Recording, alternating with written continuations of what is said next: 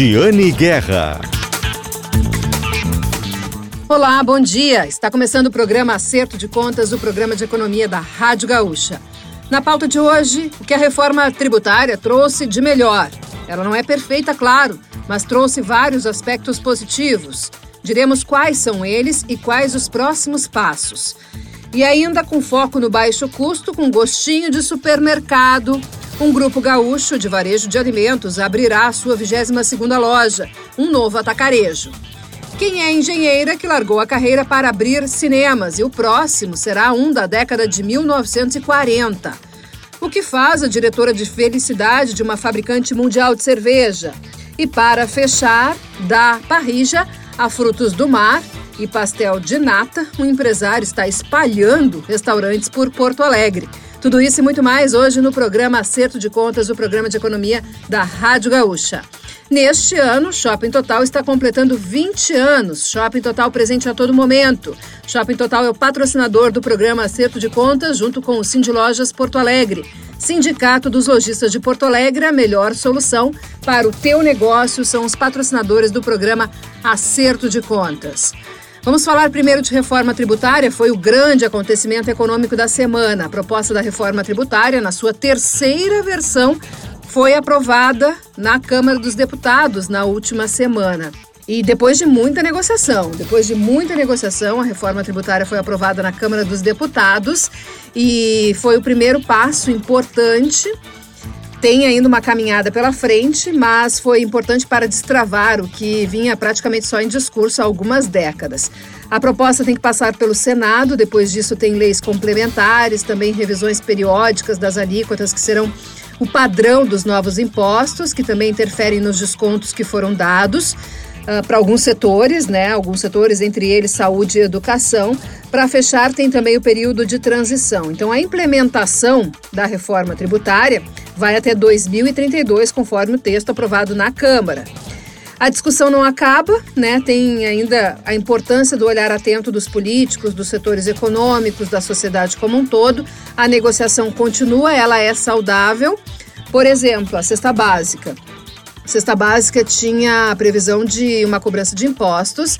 Depois de muita negociação, especialmente nos últimos dias, de uma pressão do setor de supermercados em especial, Uh, foi isenta, uh, isento de tributos, né? Uh, isentos de tributos diversos produtos da cesta básica. Não a cesta básica como ela é hoje, com mais de 1.300 produtos, inclusive o tal do filé mignon, mas uma nova cesta básica que vai ser definida, inclusive, por lei complementar. Tá aí um exemplo do que ainda tem depois de definição para ser feita, mesmo com a aprovação da reforma lá no Senado. Tem também a, a dos dois principais pontos da reforma, é importante que nós uh, possamos destacá-los: a simplificação e a transparência. Setor privado, as empresas, estão sempre dizendo que gastam uma fortuna com equipes para desenrolar o embrólio dos impostos, agora tem a chance de simplificá-los. Menos impostos também melhora a transparência para o consumidor e, inclusive, para a concessão de incentivos fiscais, as benesses que acabam muitas vezes beneficiando aqueles que têm mais poder, têm mais lobby, com um sistema tributário mais transparente, isso fica ah, mais difícil de fazer. Em tempo, claro, o mundo ideal seria reduzir a carga tributária, mas simplificá-la já é um bom passo e vamos depois, né, implementar e buscar a reforma administrativa para reduzir o tamanho do, do Estado, que é o que muita gente quer, em especial o setor privado. Bom, e agora nós temos uma entrevista, uma entrevista que nós fizemos na última semana, uma entrevista sobre a expansão do varejo de alimentos, uma empresa do interior do Rio Grande do Sul, da região de Bagé, de Bagé com sede em Bagé, mas que atua na metade sul do estado, é o grupo Peruso, que vai abrir agora sua 22ª loja, vai ser uma unidade, um atacarejo em Rio Grande no sul do estado, e quem nos antecipou as informações e nós ouvimos agora a entrevista foi o vice-presidente do grupo, Júnior Peruso. Olá, hoje nós vamos conversar sobre o varejo de alimentos. Temos aqui mais um empresário do setor de supermercados. E depois de um tempo nós voltamos a entrevistar um empresário gaúcho, né? Porque temos entrevistado aqui bastante no Acerto de Contas os empresários de Santa Catarina, que agora voltaram seus olhares e seus investimentos aqui para o Estado. Mas hoje nós vamos falar sobre investimento, sim, de uma empresa aqui do Rio Grande do Sul e de uma empresa gaúcha, que é o Grupo Peruso, e por isso está conosco o vice-presidente do Grupo Peruso, Júnior Peruso. Tudo bem, vice-presidente? Tudo bem, tudo bem, boa tarde. Bom, a gente vai contar algumas novidades, mas antes eu gostaria que o vice-presidente nos atualizasse. Hoje, onde é que está a sede do grupo, quantas unidades o grupo tem e o que tem feito aí nos últimos anos? É, a sede é em Bagé, nós estamos inaugurando a 22ª unidade, essa que será em Rio Grande, será a nossa nona cidade, que a gente, é, que, onde teremos lojas, e o, que, o nosso diferencial segue sendo o mesmo, né? Nós somos é, uma empresa muito inovadora, que trabalha bastante com tecnologia, e também agora no ramo de atacarejo, trazendo aí um baixo custo, mas com aquele, aquele gostinho de supermercado. Esse é o nosso jeito de trabalhar. A empresa tem quantos anos? Nós, esse ano, vamos fazer 29 anos no, no mês de outubro. E a expansão, para chegar no número de 22 lojas, essa expansão se concentrou em que período da empresa? Essa expansão se concentrou mais no ano de 2009, 2010, onde acabamos comprando uma rede em 2009, outra rede em 2010, e a empresa daí cresceu fortemente naqueles anos ali. Eu lembro, quando tu falou em inovação, né, Peruso, eu me lembro quando nós noticiamos que vocês instalaram self-checkouts e a loja ficava onde? Aqui em Bagé. Em Bagé. Foi, em novembro de 17, de 2017. Foi atração na cidade, né? Foi, foi. E é até hoje, né? É um diferencial que a gente possui. Hoje a gente já tem oito unidades com, com selfie.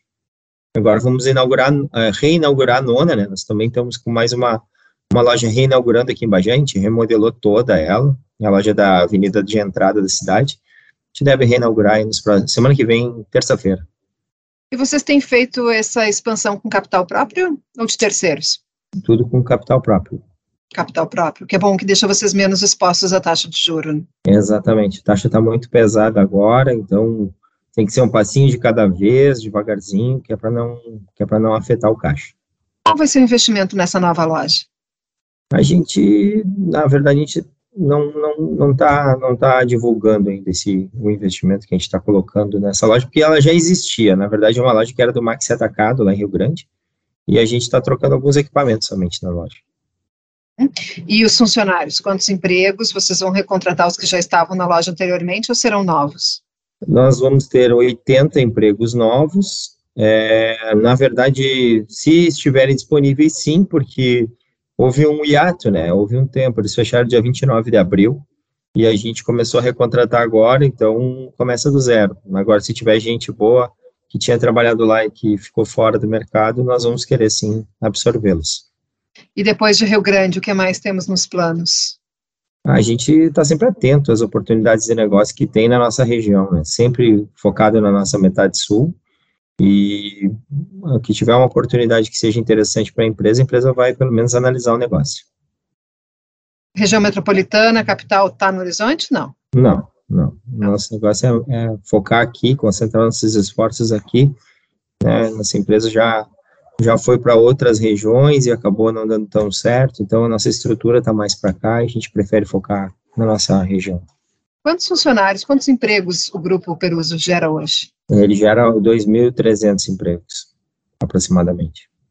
E considerando uh, né, que vocês estão dentro de um cenário econômico, que nós estamos agora com uma inflação baixa, uma queda significativa nos preços dos alimentos, produtos de higiene e limpeza também, mas nós tivemos uh, um período, dois anos de inflação alta, de endividamento, de inadimplência dos consumidores, de incertezas agora com a virada do ano, mudança no comando político do país. Uh, como é que isso pega o setor supermercadista como um todo? Como isso uh, se refletiu no negócio de vocês? Ah, realmente, o, o modelo da incerteza é sempre um problema. Né? Gera, gera aquele friozinho na barriga do investidor. Nós temos um, um comitê de sócios, onde a gente analisa os investimentos e realmente é um, é um, é um momento que não é muito fácil de tomar decisão.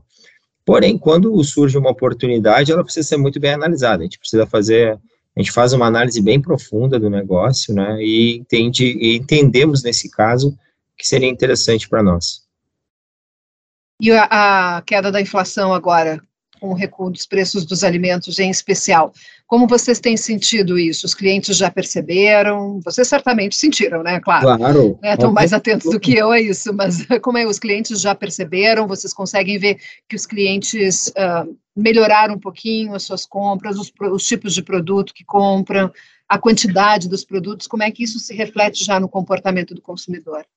Não, a gente é, enxergou que com nos últimos anos, né, até depois da pandemia, houve uma mudança bem grande no comportamento do consumidor. Né? Ele migrou de marcas mais tradicionais para marcas mais com apelo de ter qualidade, porém, é, como é que eu vou dizer, nem com umas marcas não tão tradicionais. Então, ele fez essa migração. Com a baixa da inflação, o que a gente enxerga é aumento no volume mesmo. Porque a gente vê aí, por exemplo, o óleo de soja, o óleo de soja baixou bastante o preço o açúcar baixou. Então, é, essas migrações que tem de preço, elas acabam afetando o faturamento em si da rede, mas o consumidor acaba levando um pouquinho mais. Nosso volume aumenta. Interessante. Bom, tá certo. Muito obrigada pela entrevista, Júnior Peruso. Até a próxima loja, até a próxima abertura. É isso Combinado? Aí. Não, legal. Agora, terça-feira, a gente reinaugura o Peruso Santa Tecla. E é uma reinauguração bem pujante, a fachada muda tudo, a loja está mudando totalmente, é uma loja é, totalmente nova para a cidade. Então, a gente vem trabalhando bastante nas reformas das nossas lojas e melhorando elas para os consumidores, e é esse o nosso trabalho. Nosso foco é cada vez mais atender melhor o nosso consumidor dentro do supermercado, que é a questão de ter produto com uma, vamos dizer, com uma conveniência melhor, produtos mais é, vamos dizer assim, de uma variedade muito maior, e o atacarejo que presta sempre o melhor, melhor preço para o consumidor. Esse é o nosso foco. Te agradeço bastante, viu, Gênia? É sempre um prazer falar contigo, gosto muito de ti. É, sucesso para ti aí, tá? Tá bem, então vamos, vamos continuar conversando, trocando figurinhas aí por esse, sobre esse setor que é tão importante e que gera muita curiosidade dos nossos ouvintes. Tá bem, obrigado então, um abraço. De supermercados, nós pulamos para cinema. O Cine Victória, aqui no centro de Porto Alegre, vai ser reaberto, uma informação que a coluna já trouxe, eh, uma informação inclusive apurada pelo Guilherme Gonçalves, que é o nosso produtor aqui do programa Acerto de Contas. E nós conversamos na última semana com a empreendedora, com a, a responsável né, pelo, pela reabertura do cinema no Cine Victória, aqui em Porto Alegre. E olha que curioso, ela contou que é uma engenheira que largou a carreira para abrir cinemas. Vamos ouvir a entrevista dela para o podcast Nossa Economia de GZH. Tudo bem, Cristiane? Olá, tudo bem, Giane? Muito obrigada pelo convite. Um olá a todos, né? E tô, estamos muito felizes aí com a reabertura do Cine Victória, esse cinema que tem muita história, né? Uh, já tem 84 anos de idade, né, o cinema, e a gente está muito contente por estar chegando também na capital. Nós que somos uma empresa jovem, uh, que abrimos em 2017, temos no interior cinemas, atualmente em Juí e Alegrete, e agora estamos chegando na capital aí, com muita alegria. Muito obrigada. Pois é, uh, Cristiane, eu queria saber um pouquinho mais da história da CUT. Vocês uh, criaram ela em 2017. É, a sede dela fica onde e quais são as unidades que vocês têm? É, a gente uh, iniciou as atividades em 2017 porque o meu irmão ele tem outra rede que é o Cine Mais Arte. Ele abriu em 2014 em Montenegro. Uh, inclusive foi o primeiro cinema de rua que reabriu depois de todo o fechamento em todo o Brasil foi o cinema dele em Montenegro.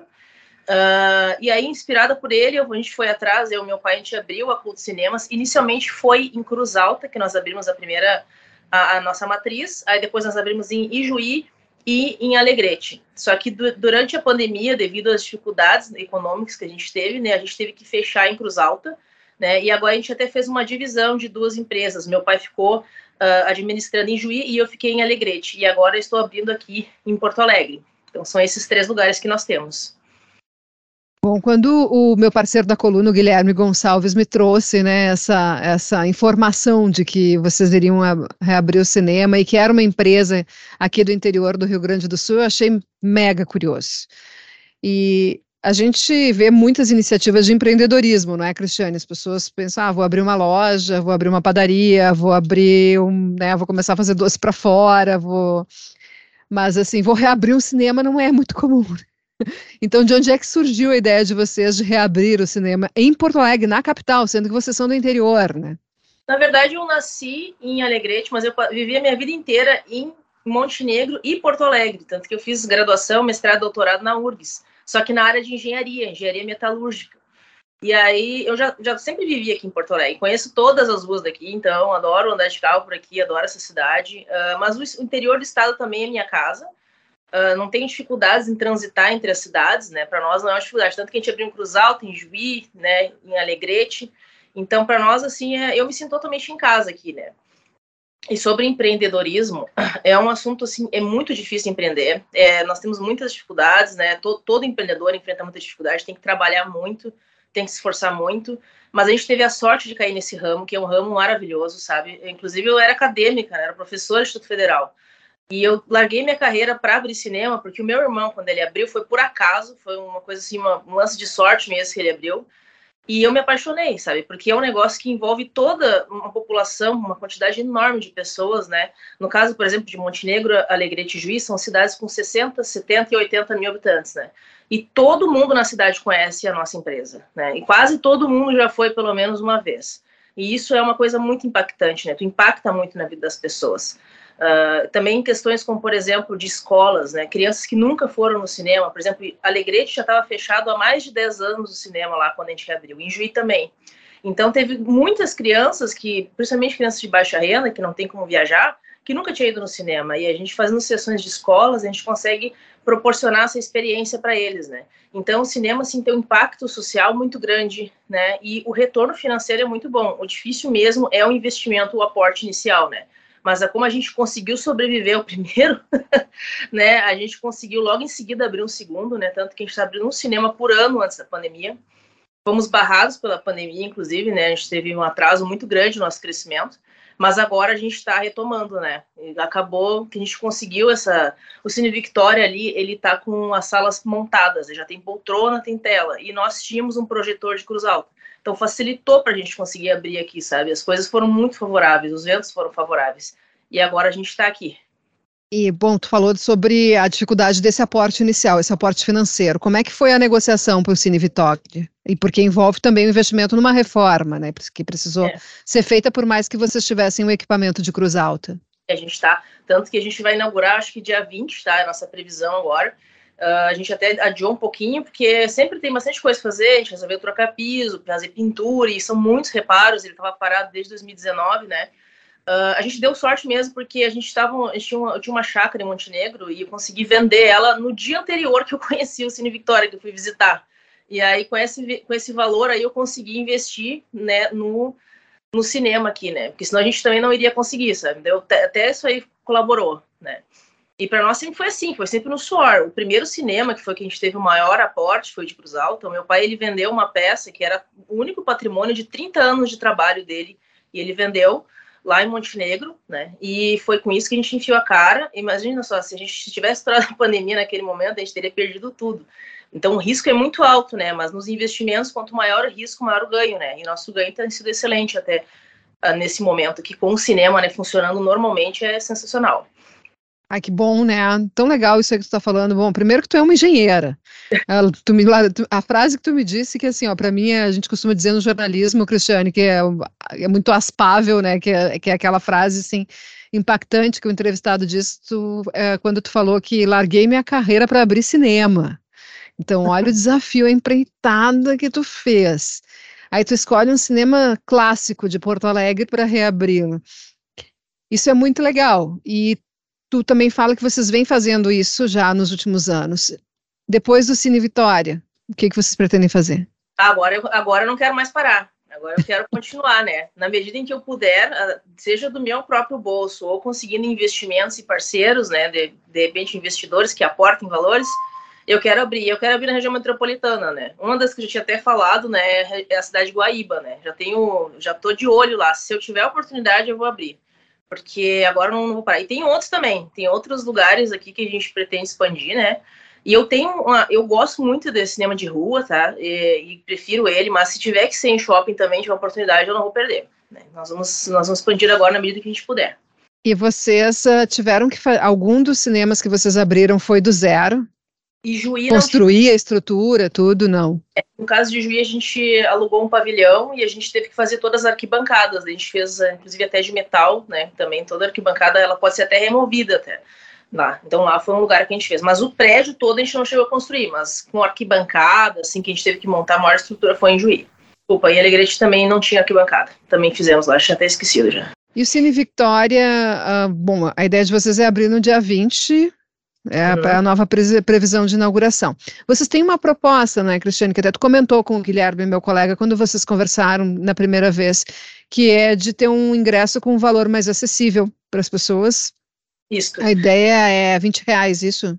É 20 reais inteira e 10 a meia, mas a gente deve fazer bastante promoção também. Bastante promoção de meia entrada para todos, né? Segunda e terça, por exemplo, uh, em alguns horários também, durante a tarde, o almoço, né? Então a gente vai abusar bastante das promoções, né? O nosso a nossa intenção é bater todos os preços do, de Porto Alegre, né? Batar para baixo, né? Ser o preço mais barato. No, essa é a nossa ideia, né?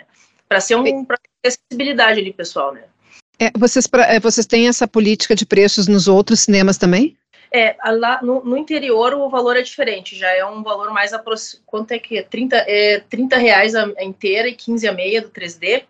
Só que a gente faz bastante promoção, né? Porque a gente sabe que o pessoal, né, não, às vezes não, não tem condições de eles querem olhar todos os filmes e não tem condições, né? Então a gente faz, principalmente assim, ó, no final de mês, né? Ou quando o filme já depois o filme já estreou.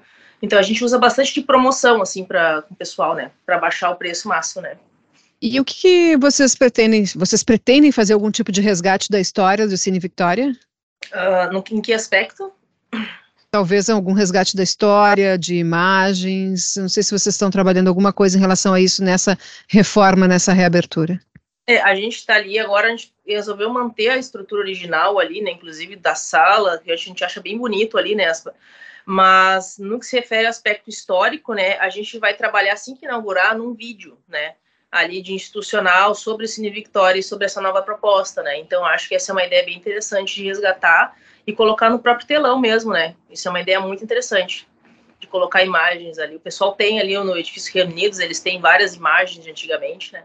Sabe, Cristiane, que eu estava pensando né, sobre essa empreitada de vocês, o centro de Porto Alegre, ele teve uma redução muito grande no fluxo de pessoas. Ali eu estive recentemente no Sindicato dos Lojistas de Porto Alegre, que fica ali na Andradas, no edifício Santa Cruz, e num dia de tarde, de semana, e me chamou a atenção uh, como tinha pouca gente na, na rua. E ao mesmo tempo se discute muito, né, como trazer esse fluxo de pessoas de novo. É uma preocupação do prefeito Sebastião Melo, que gosta muito da região central, do centro histórico. A gente tem construtoras, incorporadoras que pensam projetos para a região. Tem hotéis, né, Cristiane, hotéis ali que estão se transformando em residenciais, né, para ver se, né, tem essa, essa procura. É, é uma coisa que eu acho que a sociedade de Porto Alegre vai ter que discutir, assim, né? E não é só Porto Alegre, em outras cidades isso que está acontecendo também, que é essas, essa fuga, né, de, de, de, de pedestres do centro da capital. E eu acredito que o cinema, né, a, a, reabertura do Cine Victoria pode ter alguma influência dentro dessa dentro desse trabalho que precisa ser feito em relação ao centro histórico de Porto Alegre. Tu acha isso também? Acho, Acho que sim. Uh, inclusive, até ele tem esse projeto de revitalização, né? Que vai ser muito legal, muito bacana. Eu estou muito ansiosa para que essa revitalização seja concluída. Eu acho que isso já vai atrair um público ali, um pessoal mais ali para o centro, né? É, e, a, e, a, reabertura do Cine Victoria casa completamente com isso, né? Com essa ideia de trazer mais público, o pessoal poder vir dos bairros para o centro, né? Se sentir mais confortável, ter mais atração. A gente também vai abrir uma bomboniere na, ali na Galeria Cine Vitória, né, do lado, né? Então a gente já quer inundar com cheiro de pipoca para todos os lados ali para chamar o pessoal para caminhar. A gente acredita que na galeria mesmo, que hoje já tem Hoje tem várias salas que estão em aberto, já, já até já vi umas pessoas interessadas em locar por causa do Cine Vitória, porque já vai aumentar o fluxo de pessoas caminhando ali na galeria também. Isso, que né, ótima notícia é essa. É, a gente tinha um senhor interessado até e que ele perguntou para mim, né? E então eu acho que sim, eu acho que vai atra... tudo isso colabora para com que o centro se torne mais atrativo. A gente tem que fazer com que o centro de Porto Alegre volte a ser o que era antigamente, né? aquela riqueza de pessoas, aquele público caminhando, as pessoas se sentindo bem, seguras. Tanto que ali também a gente vai trocar as fachadas, né, da, da Borges e da Travessa, né, vamos colocar novas, com, com letreiros luminosos, para ficar bonito, assim, porque eu acho que falta isso também, sabe, as, as pessoas ali, até os próprios prédios, fazerem uma pintura, sabe, eu acho que esse tipo de coisa, acabamento, pequenas coisas, assim, que fazem a diferença, né. Sim. É, o Guilherme Gonçalves, que é o, né, o, meu colega aqui da coluna, é um apaixonado por Porto Alegre, em especial, né, ele mora e vive o centro de Porto Alegre, está sempre antenado nessas novidades e de cara quando viu a movimentação no Cine Victoria nos propôs essa pauta, por isso que nós estamos conversando hoje, vibrando bastante por essa empreitada de vocês. E o Guilherme separou aqui para nós, Cristiane, para a gente rodar umas imagens. Tá? E aí, agora, o, quem está nos ouvindo aqui, quem está acompanhando só o áudio, eu convido também para acessar nas, nas redes e acessar em GZH o vídeo da nossa conversa, da minha conversa com a Cristiane, e nós temos aqui uma imagem que mostra a, a, a fachada, né, do Cine Victoria ainda fechada, né, e essa é a fachada atual, ela vai mudar, está mudando já, já mudou, olha aqui outra foto que o Guilherme botou aqui, essa já é a fachada nova, Cristiane. É, exato. Isso aí é até uma arte conceitual, né? Mas vai ficar assim mesmo. Essa é, a, essa é a nova fachada ali. A gente deve também pintar ali também, né? Arrumar tudo que tiver fora. A gente trocou o piso da escada também. E a gente vai botar uma decoração no interior também, com pôsteres, com cartazes de cinemas em toda essa parede ali da, que sobe a escada à esquerda. Né? Então vai ficar, vai ficar diferenciado do que era, né? A intenção é também a gente ir melhorando cada vez mais também depois. Tá certo. Vamos ver se tem mais alguma foto aqui. Bom, aqui o que é essa loja que tem ali? É, isso daí é uma loja que a gente vai fazer a Bomboniere, né? Ah, Hoje, tá. A gente alugou isso aí junto, né? A gente pegou junto com, com o edifício reunidos ali. Até tu tinha perguntado sobre a negociação, né? Eles nos deram carência de seis meses do aluguel e também uma uh, agora nesse momento de condomínio também uma parte, né? Então eles foram. Vou dar uma ajudada na largada, né? É muito importante, né? A questão da largada para até para a gente ver o faturamento de tudo, né? Colocar a casa em ordem, fazer fazer o movimentar, né? Então ajuda bastante. E, e aí vai ficar bem bonito, que a gente quer fazer uma decoração com, com baldes de cinema também, com cartazes, né? Deixar tudo bem colorido, bem com temática de cinema mesmo, né? E Sim. na borda, né? na borda a gente, a gente vai trocar também as fachadas ali. Isso é como ele estava antes de vocês fazerem a reforma. Isso é. Uhum. É, Agora, assim, é, tu vê que, claro, tá empoeirado, óbvio, né? Mas assim, tá, as poltronas parecem estar inteirinhas, né? Tá, estão bem inteiras, tanto que a gente decidiu manter as poltronas, é só mofo mesmo, né? É só uma limpeza que a gente vai fazer por último ali, né? E vamos manter as poltronas. Só inicialmente a gente vai abrir só uma sala, essa sou eu. é... Percebi.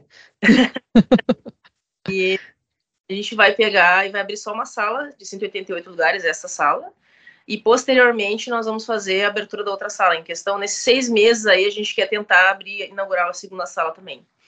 Bom, então tá certo. Muito obrigada, Cristiane, pela entrevista. Estaremos com certeza acompanhando a inauguração, né? A nossa equipe que estará certamente acompanhando a inauguração e vibrando com vocês e trazendo as novidades e os próximos cinemas que tu vai abrir também. Tomara, tomara, né? Tomara que faça mais entrevistas ainda. Show de bola. Nós estamos muito ansiosos, né, para continuar com esse trabalho aí, que é um trabalho maravilhoso, né? Senão não é, sim se eu não tivesse largado a minha carreira, viu? ah, olha, parabéns, parabéns e fico muito na torcida pelo sucesso de vocês. Muito obrigada, querida. Para conferir a entrevista na íntegra do podcast Nossa Economia, você pode recuperá-la na sua plataforma de áudio preferida ou em gzh.com.br barra Giane Guerra. Também pode ter acesso aos episódios anteriores do podcast Nossa Economia de GZH, sempre com assuntos curiosos e, em alguns casos, bem importantes para as finanças pessoais, para o nosso bolso, para a nossa economia.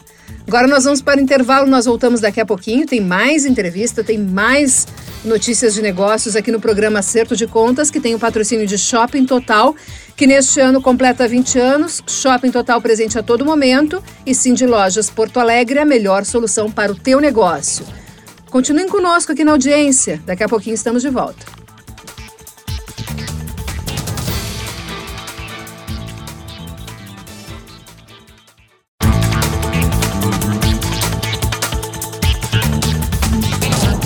E estamos de volta então com mais um programa Acerto de Contas, aqui o programa de economia da Rádio Gaúcha.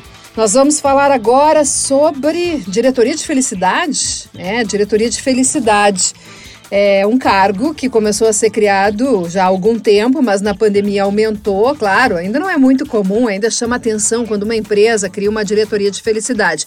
Mas por que, que aumentou na pandemia? Porque as empresas começaram a ter que se preocupar um pouco mais né, com o bem-estar dos seus funcionários, especialmente aqueles que estão longe dos olhos, em teletrabalho, por exemplo, né, no home office. Então, a diretoria de felicidade começou a aparecer em algumas empresas. Entre elas está a Heineken, uma fabricante mundial de cervejas, uma marca muito conhecida. Quem não conhece a cerveja Heineken? E a empresa criou uma diretoria de felicidade. Uh, a diretora, a executiva escolhida para o cargo, deu uma entrevista para nós, para a Rádio Gaúcha, e aqui eu trago um trecho dessa entrevista. Vamos conferir. Hoje nós vamos conversar aqui no programa, no podcast Nossa Economia, no programa Acerto de Contas na Rádio Gaúcha, com uma diretora de felicidade.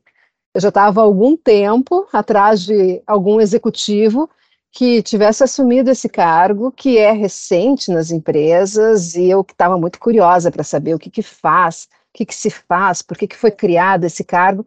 A Heineken, né, uma empresa de bebidas, tão conhecida pela cerveja, e a Heineken, então, tomou essa iniciativa de criar essa diretoria, e a diretora que vai assumir o cargo, está assumindo o cargo, é a diretora Lívia Azevedo, que está aqui conosco. Tudo bem, diretora? Tudo bem, Giane, Daniel. Tudo é, tá ótimo. Aqui... Prazer estar aqui. Obrigada por dar essa entrevista para nós. E está aqui comigo também o Daniel Jussani, né, meu, meu colega aqui da, da coluna Acerto de Contas, que recentemente, né, Daniel, publicou um material a partir de uma consultoria de recursos humanos e que uh, o pessoal dessa consultoria destacava como inusitado empresas que estão criando essa diretoria de felicidade. O que, que o pessoal da consultoria disse? Exatamente isso. Eles falaram que, além de algumas áreas que estão se destacando já há alguns anos, como tecnologia, as empresas estão olhando mais para a saúde do, do funcionário e, por isso, algumas já estão criando esse cargo de diretoria de felicidade, o que gerou, né, Jane, muita curiosidade dos nossos ouvintes e dos nossos leitores querendo saber mais sobre o cargo. E foi esse motivo também que levou a Heineken a criar esse cargo, diretora? Sim. Nós temos como valor respeito e cuidado pelas pessoas. E o nosso movimento para chegarmos até aqui começou bem antes da pandemia, quando nós uh, lançamos um programa que chama Heineken Cuida, onde os colaboradores podem buscar suporte psicológico, suporte médico, uh, até suporte com advogados em alguma questão familiar, alguma questão pessoal. Então, nós temos esse programa desde antes da pandemia. Com a pandemia, o, o programa Heineken Cuida, ele potencializou, né? Porque a, a procura para falar de saúde mental, para buscar ajuda naquele momento difícil, ela foi maior. E desde então, nós olhamos para a saúde dos nossos colaboradores. Né? Então, com, o, com a pandemia, nós tivemos uma, um olhar mais uh, próximo para esse tema e potencializou para que a gente pudesse chegar até aqui.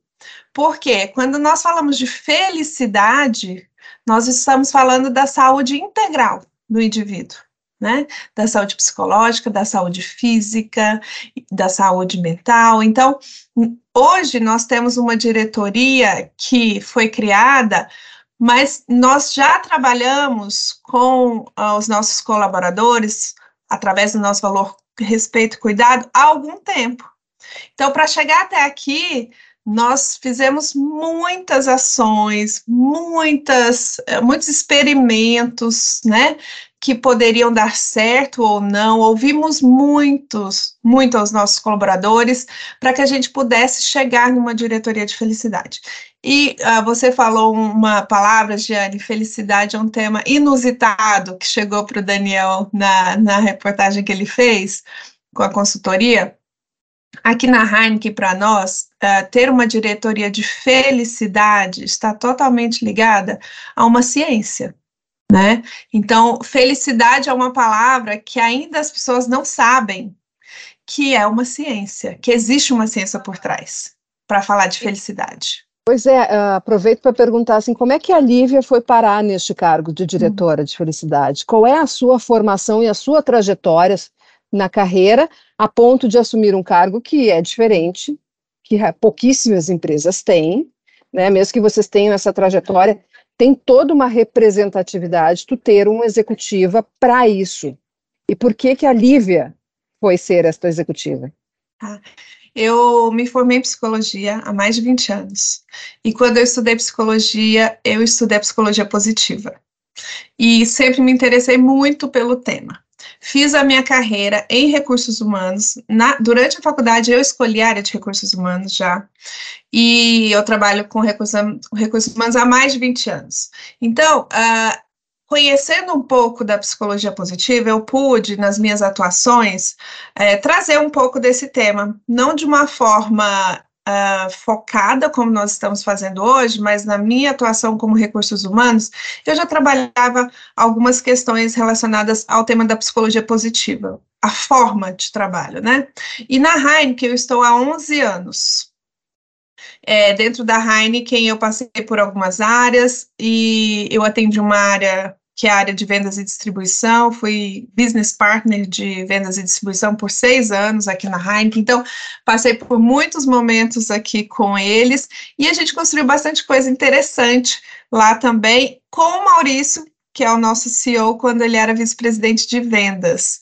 Então, eu tive essa oportunidade de trabalhar com ele. Foi o Maurício que trouxe o tema de felicidade para a área de recursos humanos. Então, ele conversou com a minha gestora e com o nosso time, a minha gestora é a Raquel Zag, a vice-presidente de recursos humanos.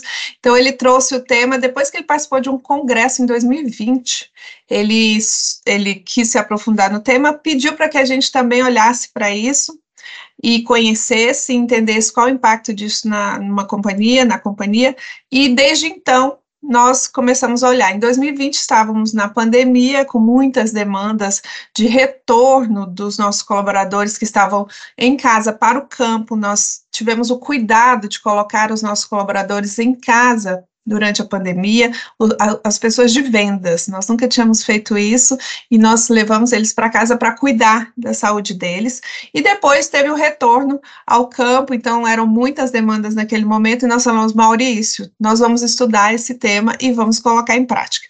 E em 2022, nós focamos mais no tema e eu estava de licença maternidade, voltei da licença nós implementamos a, a pesquisa de felicidade. Quando eu voltei, a, o time de RH já estava estruturado para implementar a pesquisa, junto com uma parceria nossa que é a Reconnect Happiness at Work, que é uma consultoria voltada para a felicidade.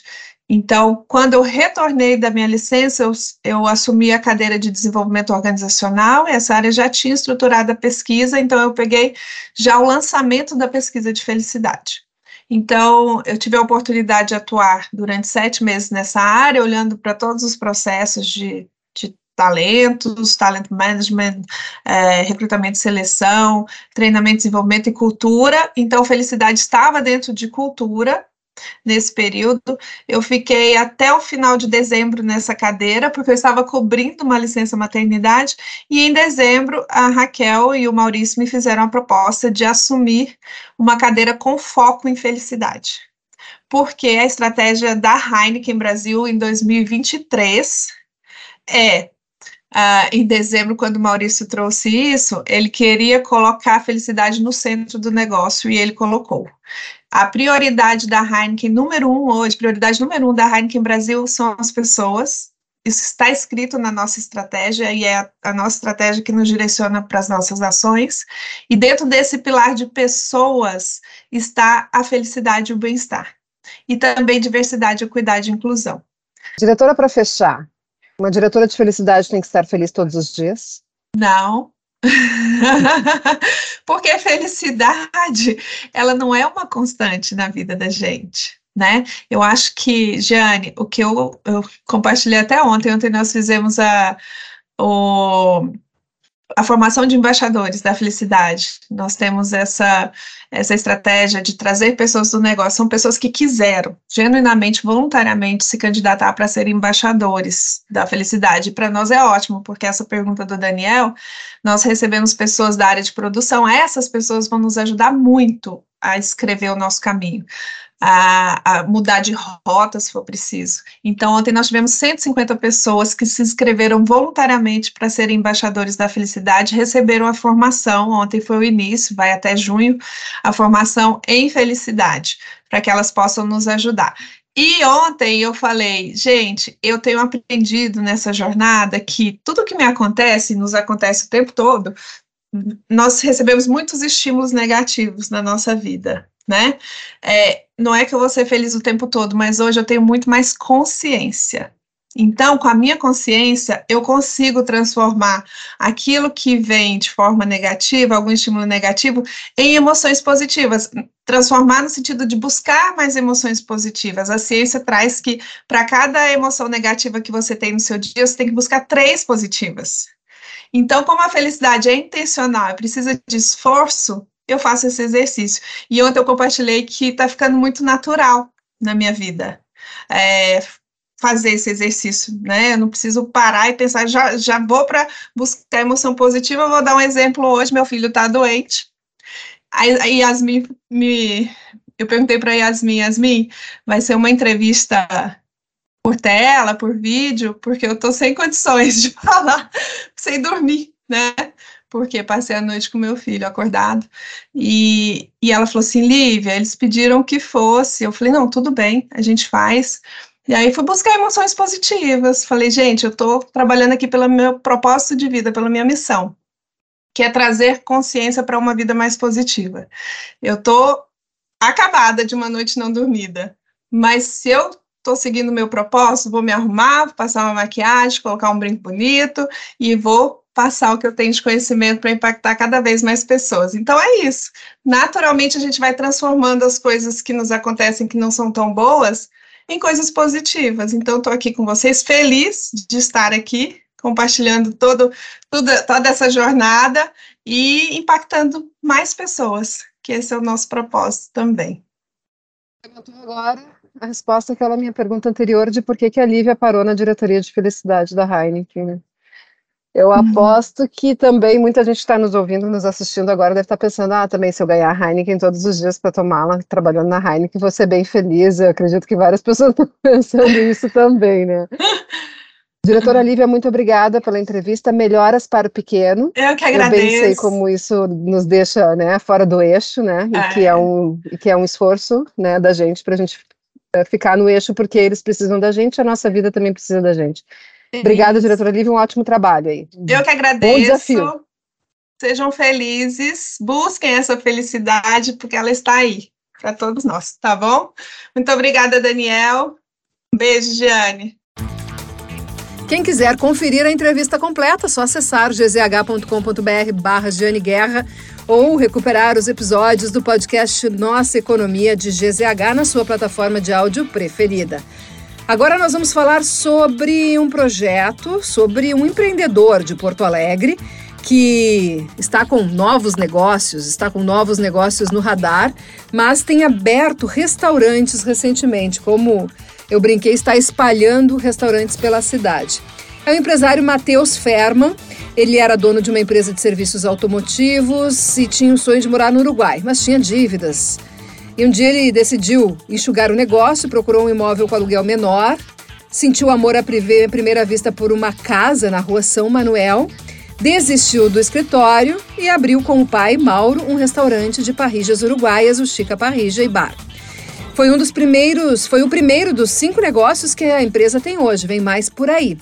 Mas ele conta um pouquinho sobre essa decisão. Eu tinha uma startup de serviços automotivos que estava indo estava indo mal financeiramente, eu precisava fazer um downsize da empresa, né, diminuir a estrutura. Então eu buscava um, um espaço mais barato de onde eu, de onde eu tinha essa operação. Né, e aí foi onde eu um dia fui olhar uma loja na São Manuel e eu brinco que foi amor à primeira vista. Quando eu bati o olho naquela loja, eu vi uma parrilla de bairro estilo Uruguaia. Né, e pelas minhas condições do momento, eu não tinha como, por exemplo, ir morar no Uruguai, que era meu grande sonho, porque eu tinha algumas dívidas aqui no Brasil, então eu tinha que, que honrar com, esse, com esses compromissos, né? entrei em contato com o dono da, do ponto e perguntei para ele se eu poderia montar um restaurante lá e não um escritório. Ele falou que sim. E aí ali começou a história da Tica. Em seguida a gente abriu o Mureta. A ideia era fazer uma parrija mais descomplicada, né? A gente brincava que o nosso slogan era parrija com as mãos. Então a, a ideia era fazer choripan e hambúrguer na parrija. A gente abriu na Miguel Tosses, que era a rua de trás ali da, da São Manuel. Uh, na sequência veio o Box 18, que hoje é um armazém delicatessen, mas começou como venda de carne somente online. O nome Box 18 alusivo ao box de garagem número 18, que foi onde a gente começou, no box de garagem. Do box veio o Marujo, que é o de frutos do mar, também na São Manuel. E depois do Marujo veio é, a Panaderia de Leste, na Hilário Ribeiro. E agora os próximos dois empreendimentos são o Gajinho, pastéis de nata, pastéis de nata português, também na Laro Ribeiro, e o açougue box 18. A gente vai tirar as carnes que hoje estão dentro do, do, do, do box 18 e vai passar para um, um açougue exclusivo só para carne. E um ponto muito curioso que mostra como o comércio pode mudar uma região, pode ocupar uma região e fazer muito bem por uma região, ainda mais o comércio, comércio gastronômico, né, restaurantes ele, quando foi uh, abrir no local, ele recebeu uma, uma, uma ponderação do, do, das pessoas do local dizendo que nada que abria na rua São Manuel dava certo, mas mesmo assim ele insistiu. São Manuel ela é uma rua que ela era muito desacreditada, né? Eu me lembro assim, uh, pr primeira questão é um dado que, que eu não sei se ele, eu não tenho uma base é, que, que, que seja exata assim para isso, mas é, diziam que era uma das ruas com mais furto de veículos em Porto Alegre, por exemplo. Era uma rua super escura, que nada dava certo uh, de, de comércio ali naquele trecho da São Manuel, entre a Cabral e a Protásio Alves. E eu me lembro, assim, foi uma coisa emblemática que quando a gente estava fazendo a obra da Tica, eu estava ali na frente com, aquela, com aquele canteiro de obra, passou um vizinho, me olhou e falou assim, cara, tem certeza que tu vai abrir um restaurante aqui nessa rua, nada, dá certo e tudo quebra e a gente estava cavando algumas coisas, meu pai ainda brincou e falou assim, meu pai que é meu sócio, né, o Mauro, ainda brincou e falou assim, cara, a gente está cavando aqui para achar o sapo que tinha enterrado, então a gente acha que vai, que, que vai dar certo.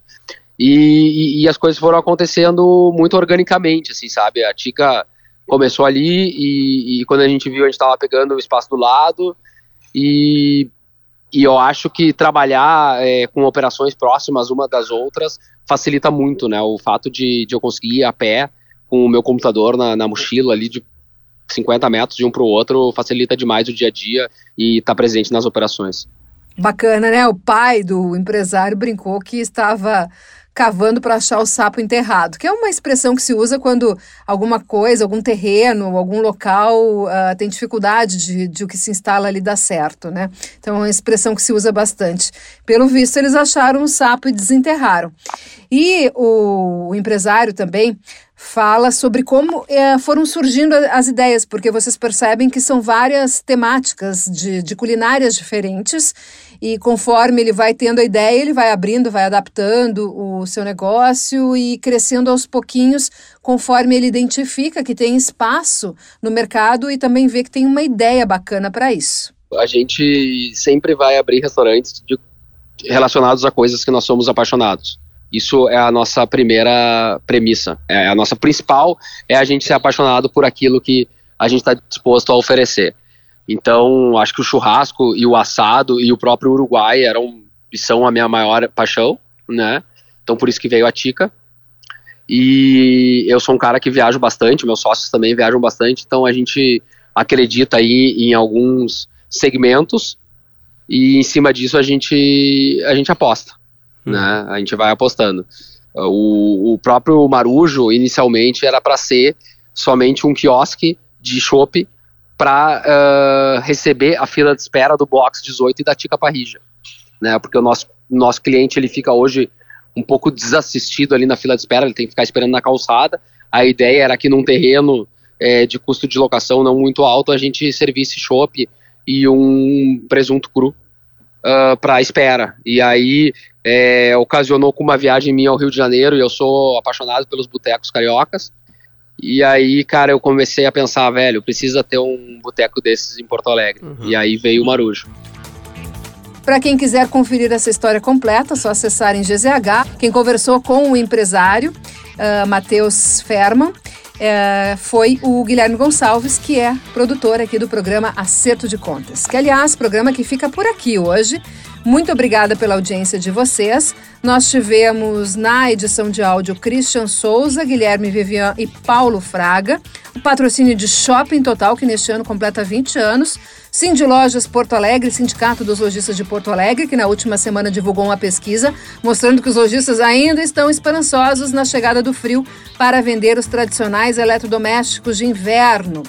Na técnica, nós tivemos Augusto Silveira, Sérgio Franzão e Pedro Rodrigues. Lembrando, então, Guilherme Gonçalves é o nosso produtor aqui do programa Acerto de Contas. Muito obrigada pela companhia de vocês aqui bem cedinho na Rádio Gaúcha. Até semana que vem e até lá. Comportem-se